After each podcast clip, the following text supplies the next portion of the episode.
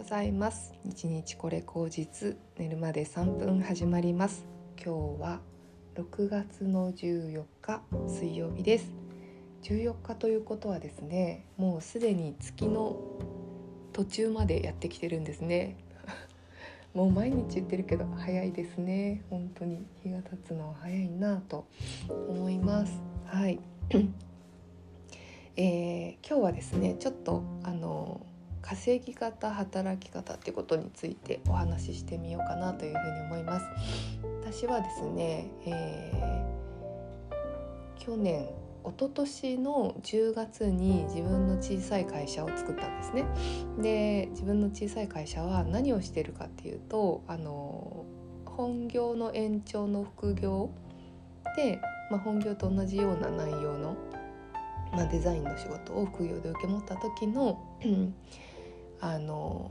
お金のこう生産場所っていうんですかね。なんかそういうところを作りたくって、うん、あのマイクロ法人を作りたくってそれで会社を作ってあの今も副業を続けているので、まあ、それはそれであの生産してるんですけれどもうんと当時ですね私の中にその副業本業の延長の副業以外に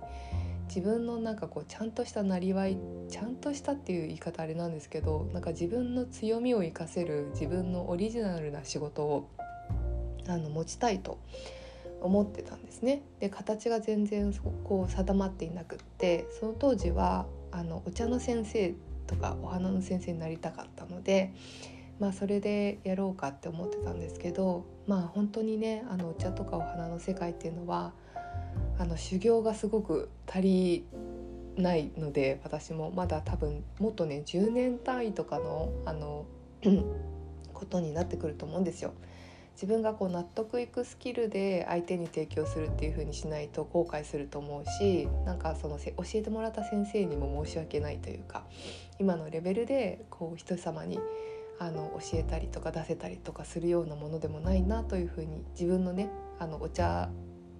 とかお花のスキルはそう思ってるので今じゃないなというふうに思ってあの結局やめたんですねそれは。でまあなんかそういうことにこだわらずに、まあ、普通に副業をあの楽しくやれればいいかなとかっていうふうに思ってですねあの過ごしてたんですけどここのところそのコーチングの、えーと、100回コーチングっていうんですかねコーチングを最後までちょっとこう100回までやりきってみようということでいろんな方とお話ししていくうちに、まあ、なんかこう気分転換に占いをあのしてみようっていうことで私もなんかこう聞きかじりの本当にちゃんと勉強したことない自分の独学の占いの知識で占いをやったらですねあのすごい喜んでもらえることがすごく多くってあとなんかこう当たってるとか言ってもらえたりとかね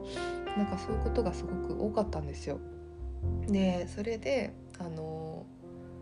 まあ、普通に占いをあの楽しみでやりますよということで、まあ、なんかこう何人かお声がけいただいたので占いをさせてもらったりとかしてですねでなんとなく今自分の中で占いをあのちょっと仕事にしてみてもいいかなっていう気持ちが湧いたんですね。で特にあのコーチングとの相性が結構よくってあのその人が本当にやりたかった自分の声っていうのを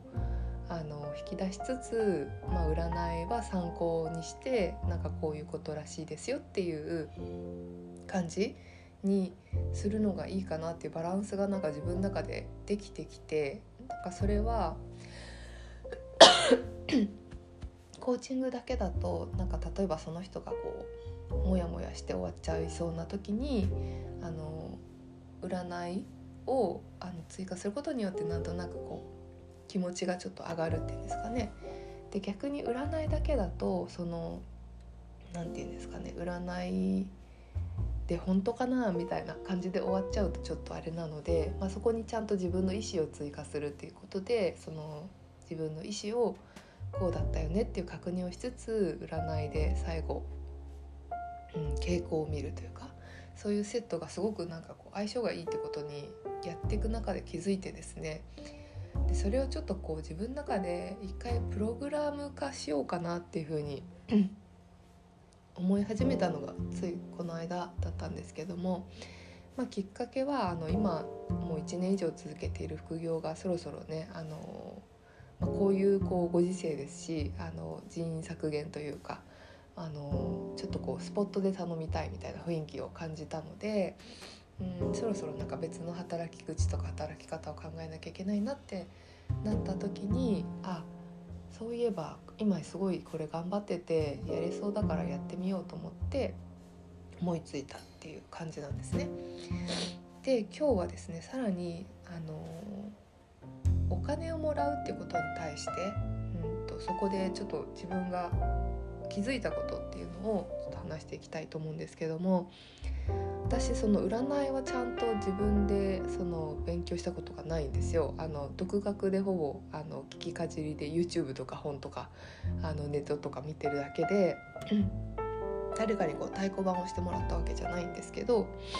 うんなんかそれでお金もらうの申し訳ないなとかっていうふうに思ってる自分がいたんですね。でコーチングもまだまだあの途中だしあのなんていうのか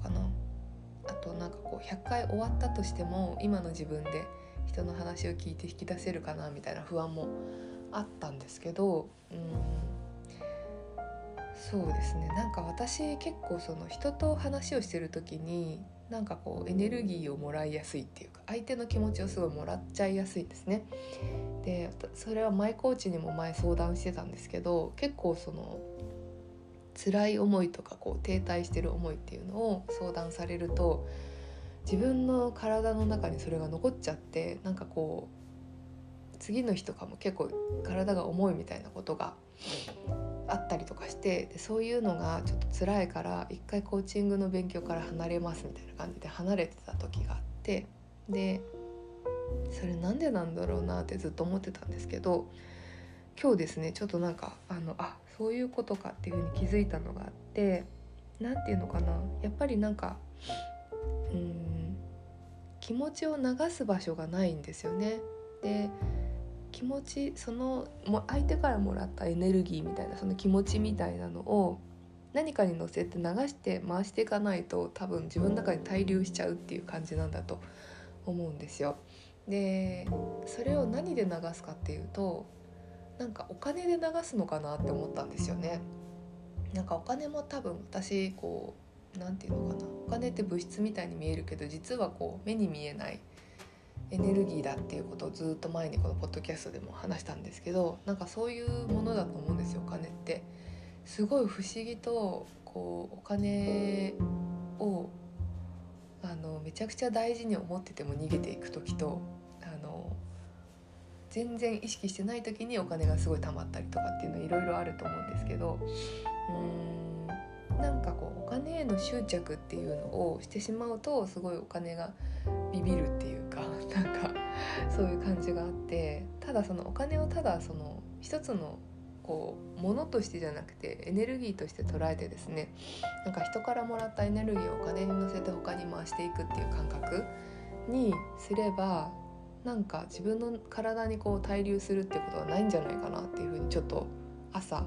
思ったんですね。で何て言うのかなあの自分のスキルが足りないからお金をもらうのはもうなんだか申し訳ないっていうふうに思ってたけどちょっと考え方を変えてうんと私はただその何て言うんですかねお金を媒介してその人のあの気持ちとか思考の整理を請け負っただけででその気持ちをお金にまた乗せて他の誰かのところにあの流していくっていうんですかね。なんかこううんお金自体はその他の誰かの何て言うんですかね活力になるように回していくっていうことをすればその人のあの相談いただいた方の気持ちもあのすごくスムーズに流れていくし私のなんかその気持ちもそのままスムーズにあの他のところに流れていけるのかなっていうふうに思ったんですよね。やっぱりこう気持ちとかお金とかをこう滞留させておくっていうことがあの私にはちょっと向いてなくてなのでもらったものを流していくためのツールとしてお金をあの利用させていただきたいなというふうに思ったんですよ。でそのためにはあの私のセッションにお金を払っていただいてそのもらったお金をあの他の誰かにまた移して回していくっていう考え方でやれたらすごくうまくやれるんじゃないかなっていうふうに今日気づいたっていう感じがあります。なので自分としてはそのもらうことを自分の対価自分の何て言うんですかね労力とか成果とか能力がお金っていう価値に置き換えられると考えずに、うん、金はなんかこう媒介するものとして次に流していくこういかだっていうんですかね。船としてあのもらったらお金で流していくっていう感覚であの始めてみようかなというふうに思いましたので今日はちょっとこう自分のねそういうサイトの LP を作ってランディングページを作って宣伝してみようかななんていうふうに思っております。はい。では皆様。今日は水曜日ですので旬の中日頑張っていきましょうではまた。